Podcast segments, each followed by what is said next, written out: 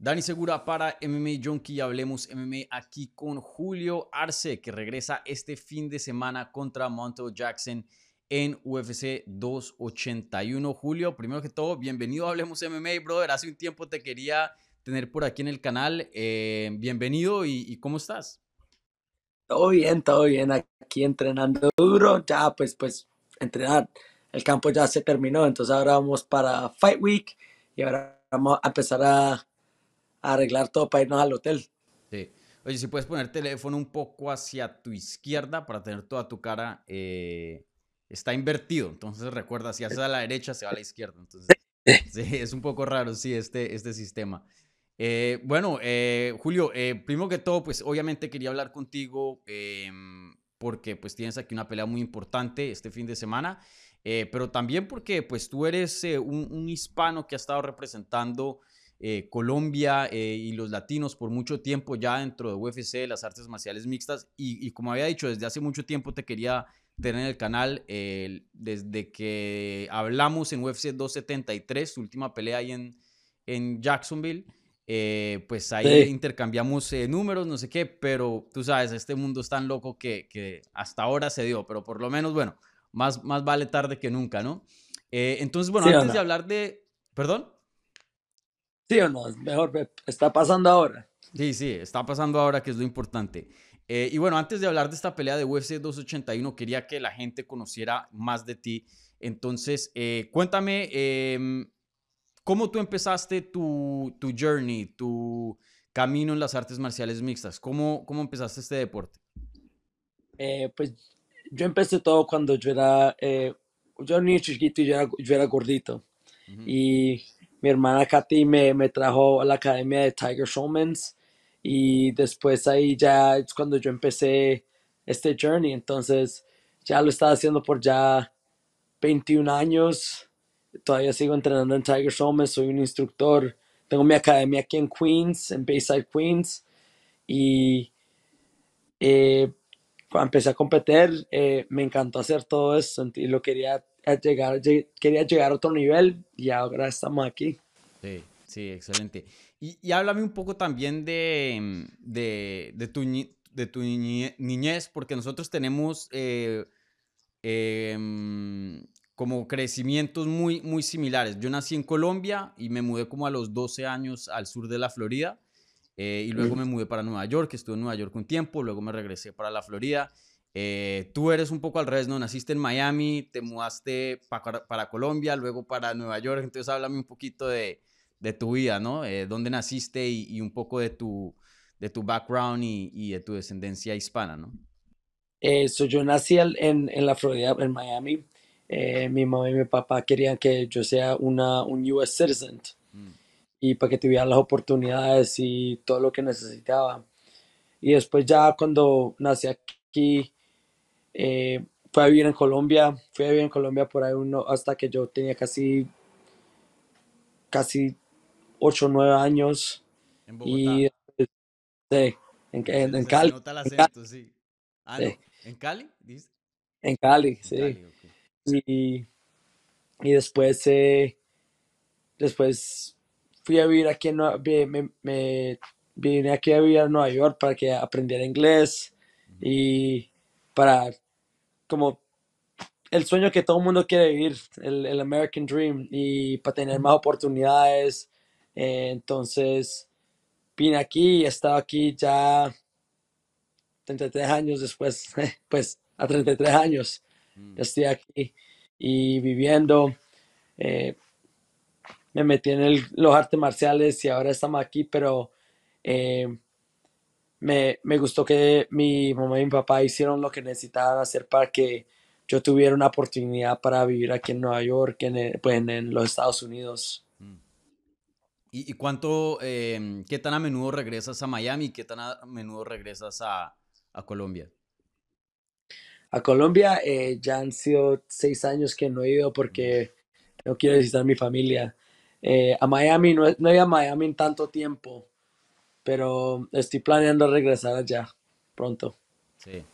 Ojalá que hagan una pelea por acá, ¿no? UFC yo no sé por qué le gusta Estampa, Orlando, Jacksonville, pero el sur de la Florida, bueno, Sunrise van a veces eh, en el BB&T, pero Miami, Miami, yo no sé por qué, pero ojalá que, que tenga una cartelera por acá, sería súper y... Uy, por allá, o en Colombia.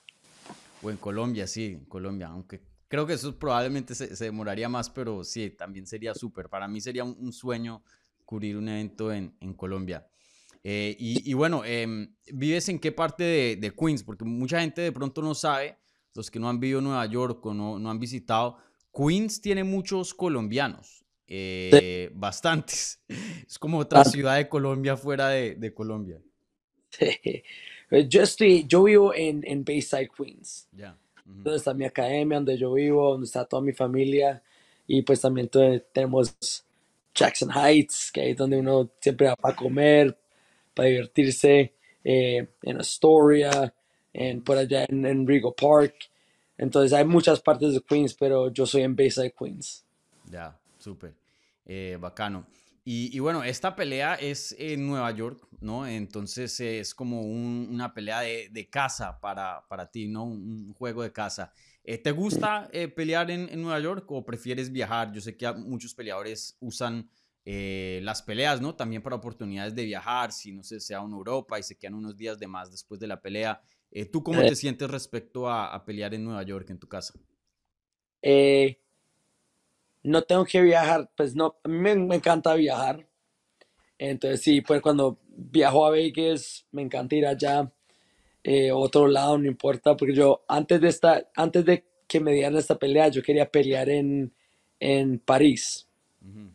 Estaba buscando por una pelea allá, pero no pasó. Eh, pero cuando peleo en casa, no importa, pelea una pelea. Si viajo, perfecto. Si no, me relajo un poquito más. Claro, sí.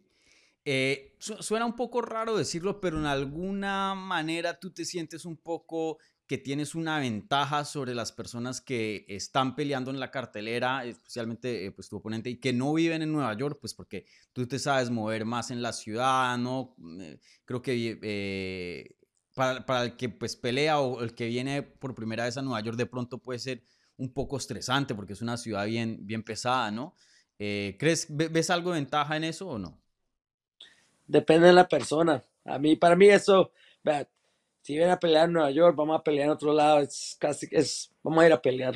Claro. Entonces, es como lo enfocado que están, si dejan que la, la presura de, de, de, de, esta ciudad ser tan grande que, que les coja ventaja, pero no, para mí yo, es, me, si vienen de otro lado, por ejemplo, que, que el tiempo es diferente, entonces les queda duro. Claro, sí, sí. Pero si son de aquí de los Estados Unidos, entonces el tiempo son casi similares, entonces no importa. Sí, sí. Eh, y tú ya has peleado eh, anteriormente en MSG, ¿cierto? Yo sé que has peleado en Nueva York, pero en MSG ya peleaste. ¿Y sí. peleaste también en el Barclays o no? No, es el único que no he peleado. Ya. Eh, quiero pelear. Claro, sí, no, esos son dos como eh, arenas que son súper prestigiosas en el mundo de los deportes, obviamente eh, entonces, claro, sí, obviamente es, es algo importante. Eh, deberían ponerte, ¿no? En una de esas carteleras. Usualmente es en abril, ¿no? Noviembre en MSG, abril en, en Barclays. Sí, de pronto vamos a hacer entonces el Barclays. Vamos a hacer eso. Sí, sería excelente. Y, y, bueno, ya ahora hablando de, del combate, eh, háblame un poco de Montel Jackson, eh, alguien que si no estoy mal también peleó en Contender Series. Eh, cuéntame un poquito de él, lo llevas siguiendo, lo conocías antes de que te pusieran este matchup. Eh, cuéntanos un poquito de, de, de Montel. Seriamente, you know, eh, yo, yo sé que él había peleado a. Yo, yo lo vi la primera vez cuando él peleó a, a Brian Kelleher. Uh -huh. y, y después, él como yo no sé cuántas veces pelear en el año, pero él como que está debajo del, del, radar. Pero él tiene talento, es una pelea muy buena y vamos a ir a sacarlo, a, a, hacer, a dar todo lo que tenemos y salir con la victoria. Pero esta es la persona que me pusieron enfrente para que me fuera a combate y la persona que después de esta pelea me va, me va, me va a subir a los, en los rankings, que es lo que necesito hacer. Sí, y, y, bueno, esta va a ser tu cuarta pelea en 135 desde que volviste a, a bajar. Eh, la última vez en tu último combate lo ganaste, fue un desempeño excelente, pero no diste el peso. Em, ¿cómo, ¿Cómo ha estado la acoplación a una nueva categoría? Porque pues peleabas en 145. Eh, ¿Nos puedes contar algo de, de, qué fue lo que sucedió ahí en, ese, eh, en esa falla de peso? ¿Sabes qué? Eso fue, eso fue mi culpa. fue un cálculo chiquito porque se nos acabó el tiempo. Mm. Y entonces todavía me quedan punto cinco. Sí, claro, fue nada más media. Estaba sudando, pero si no llego a tiempo, entonces no va a poder pelear. Y entonces se, se, me acabó el tiempo y ahora ya hicimos los detalles que necesitábamos porque vean las primeras dos peleas 135 hice peso esa fue un fallo técnico, y, pero, ¿sabe qué? Me, me, me sentí mal porque, eh, de todas maneras, fallé el peso, pero no fue tan lejos. Hay otra gente que pierde, eh, que eso faltan peso por ahí, tres libras, dos libras, cuatro libras, cinco. Entonces, vea, yo hice lo más que puedo, se me acabó el tiempo y, y no lo, y no, y prefiero que tenga la pelea que me la cansé porque no llegué a, los weigh-ins. Entonces, pero ya todo tenemos, eh, tenemos todo calculado, entonces ya vamos a estar listos para esto, para que no pase otra vez. Entonces es algo como una bobada, ¿no? Un, detalle, ¿no? No es que te esté costando mucho llegar a 135. Sí, sí, porque lo hice las dos veces, entonces... Bueno, y tu primera vez también eh, fallando peso, ¿no? Si no estoy mal, en tu carrera. La primera vez. Sí, o sea, la, pelea pasada. Antes de eso no habías nunca fallado o tenido problemas. no, esta fue la primera falla. Claro. La primera y la última, ¿no? Eh, aquí. la primera y la última. Eh, y, bueno, eh, entonces 135, ¿te has sentido bien compitiendo en, esa categoría? ¿Cómo, ¿Cómo te has sentido en una, una nueva edición? Bueno, ahí te perdimos. Sí. Ya. Aquí, aquí estoy. Eh, no, yo sí me siento bien. Es la categoría que tenía que, que volver a, porque cuando estaba peleando en 145, usted, usted podían ver que eh, mis oponentes eran que claramente eran más grandes que yo. Y, y usted, y podían ver la categoría que yo tenía que estar. Entonces decidí volver ahí porque si quiero tener como aspectos para llegar a un campeonato, entonces necesito ser, tiene que ser en esta división. Claro, sí. Eh, y sí, me imagino, pues, si notas la diferencia muy grande, ¿no? De pelear uno con 145 que, que uno de 135. ¿Si has notado eso? Sí. sí, sí, es que es una diferencia eh, bastante grande. Muy grande. sí. Eh, y, bueno, y, bajas a una categoría que en mi opinión es la mejor categoría eh, del deporte. Hoy día la 135 está en, sus golden years, como se diría en inglés.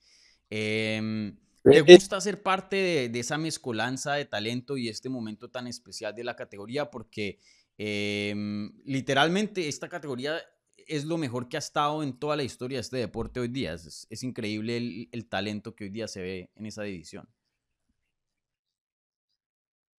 Sí, porque a veces, vea, la, a veces la gente no le ponía atención a los, a los peleadores más chiquitos, como del peso gallo de nosotros, o, y hasta los flyweights.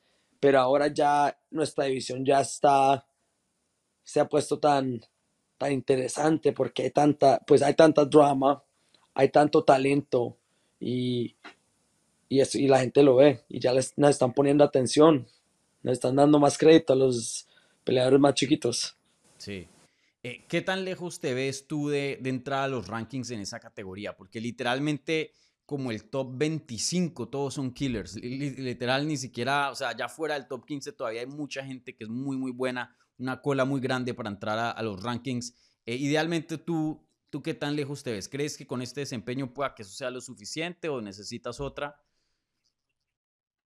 Sabes que yo no sé quién hace los rankings, mm. porque hay gente que han estado, han ganado y todavía están fuera de los rankings. Hay gente que han perdido más de dos peleas, pero todavía están eh, más arriba en los rankings. Entonces yo no sé quién hace eso, pero yo creo que después de un desempeño, eh, después de esta pelea, eh, voy a estar más cerca en los rankings y más alto. Entonces, ojalá que me pongan eso y por eso todo va a ser en esta pelea.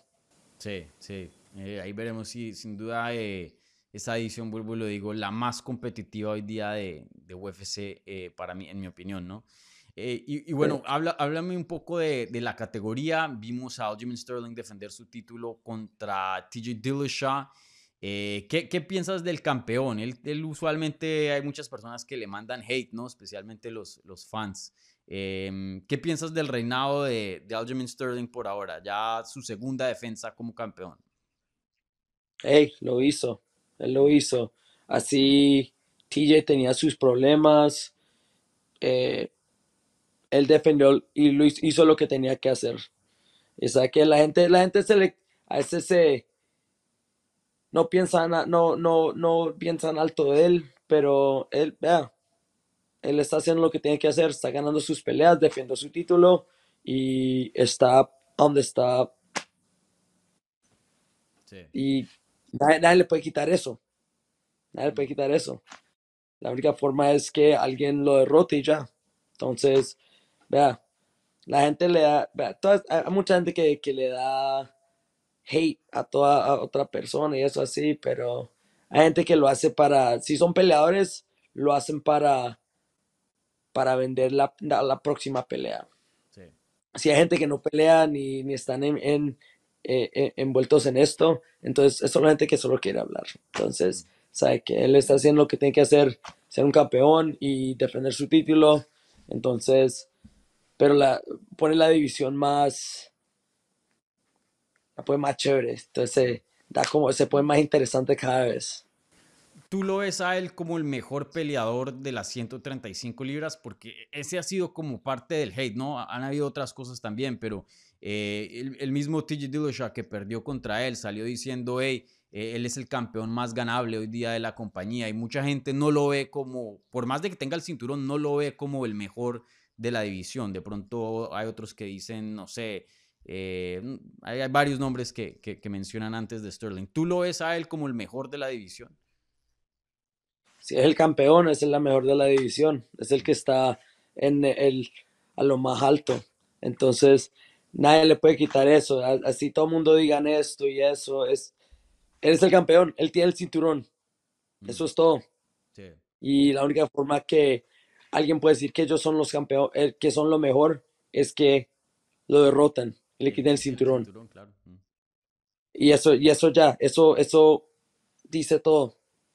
No tiene que no, no tiene que explicar por qué tiene que ser el, porque es el mejor. Todo el mundo tiene su propia opinión, porque tienen peleadores favoritos, pero cuando uno ya se sienta y mira todo, él tiene el cinturón, él es el que está al, al, al, al número uno y para llegar a ese, ese, ese spot hay que derrotarlo. Mm, sí, sí, eh, sin duda. Eh, eso es lo que yo le digo a la gente, ¿no? Si, no, si, o sea, si no les gusta, pues quiten el cinturón, ¿no? Eh, entonces sí, ahí veremos, pero sí, sin duda para mí el mejor 135 libras hoy día en, en, la categoría. Y oye, otra cosa que se está hablando mucho también es quién va a ser el siguiente a, a retarlo, ¿no? Eh, Henry Sejudo pues sigue diciendo que va a regresar, no sabemos si eso se va a dar o no, pero pues sigue ahí diciendo eso.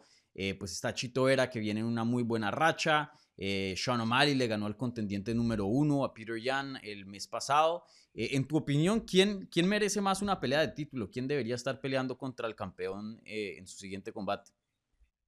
Yo quiero, yo, yo digo que Chito sería el, el próximo, porque él ya, él ya, primero que todo, ha, ha, peleado con los, la gente que está en, lo más alto ahora. Eh, y después de su, su, victoria que tuvo, ya, que le den su título, le, den la, el, el next, la next pelea para, para, para el título. Entonces, yo creo que es la pelea que hay que hacer, pero todo el mundo piensa otras cosas. Claro, sí, sí, sin duda. Y, y oye, ¿qué has pensado de, de Sean O'Malley? Un personaje poco controversial, hay gente que le gusta, hay gente que no. Eh, bueno, primero que todo empecemos por esta. ¿Qué pensaste de la pelea con Peter Yan? ¿Tú crees que él sí ganó la pelea o no? Está, la pelea está muy cerca. Mm. Eh, por ejemplo, yo cuando vi, yo, yo pensaba que, que eh, Peter Yan había ganado porque lo había, lo había, lo había taken down, tuvo control cuando estaban en el, cuando están en el, en el piso. Eh, no hizo tanto damage, pero estaba tirando cuando estaba encima de él. Pero yo no sé los judges eh, que están, que están, que, que están viendo y que están, qué es lo que quieren más. Entonces, cuando la pelea fue cerca, yo pensaba que Piotr había ganado, pero Sean ganó. No importa, sabe que él, él ha hecho lo que tiene que hacer para que le paguen en la UFC y para que crezca su fanbase. Entonces, e, es, controversia. E, es, pues, como, está, como está diciendo, es, es, uno pudo ser cualquier lado, pero se lo dieron a él y, y ahora él está en la número dos. Pero él cuando se me se puso en el, el micrófono, hasta dijo es que no sabe, tiene que mirar la pelea, tiene que ver tiene que mirar si está listo para la pelea de un título, para un título. Entonces, yo creo que le van a una pelea a otra persona y después se lo van a dar a él porque él va, se va a tomar su tiempo. Entonces, vamos a ver qué pasa con eso. Sí, sí, sin duda. Em, y, oye, em, ¿qué, ¿qué, pensaste de la pelea en sí fuera de, de, que, pues bueno, fue una pelea cerrada y mucha gente pues está eh, dividida eh, pensando en quién ganó, pero ¿qué pensaste del desempeño de él? Porque eh, mucha gente entrando a ese combate decía, ay, Sean O'Malley no es tan bueno, no le ha ganado a nadie, no sé qué, le termina ganando al contendiente número uno, por más de que sea controversial o no, pues por lo menos lo hizo una pelea competitiva, ¿no? ¿qué, pensaste del desempeño? ¿Crees que sí él es un top de, de la categoría? Como estábamos hablando antes, vea, la gente piensa que, que que, Sterling no es el mejor, pero tiene el cinturón. Mm. Entonces, es el mejor, el campeón. Sean O'Malley, la gente puede pensar lo que quieren, pero ¿sabe qué? Le ganó al, al, número uno. Entonces, ahora está ahí. Entonces, es. La gente quiere decir cualquier cosa. Vea, al último, cuando el día se acaba, él está en el en, la, en el spot número uno mm. para ser un contender para el título. Entonces, ¿sabes qué? Él, él, es, él, es, bueno y, es, y, está, y, es, y es joven. Entonces está creciendo y, el talento sigue, sigue creciendo. Entonces, uno no puede, no puede decir eso. si la gente que no, está no están envueltos en esto, pueden hablar lo que quieran hablar, pero si no lo están haciendo, no pueden decir nada. Mm. Entonces, él está en ese spot y es bueno. Sí, sí. Y, y, déjame te hago esta pregunta, eh, ya fuera pues de, de, de, la edición y de qué es lo que piensas. Eh, ¿Tú tienes algún dream matchup, alguna pelea así de, de fantasía, de sueño eh, para ti? Porque pues es una división que pues ya estamos viendo algunos veteranos retirarse, pero todavía hay leyendas en esa división, ¿no? Vimos a Jose Aldo, Frankie Edgar va a tener su pelea de retiro en la, en la misma cartelera.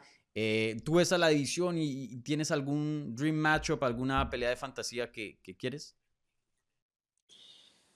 Por ahora, por ahora no. Mm. Pero sabes que sí, sí, sí, un día, porque sabes que hace mucho tiempo, eh, y, voy a volver a esto, eh, yo estuve en Vegas y eso fue antes de que fue con mi, mi teammate, estaba peleando en el Ultimate Fighter, Mike Trezano y alguien salió de, de un hotel y dice, oh, tú eres Rob Font.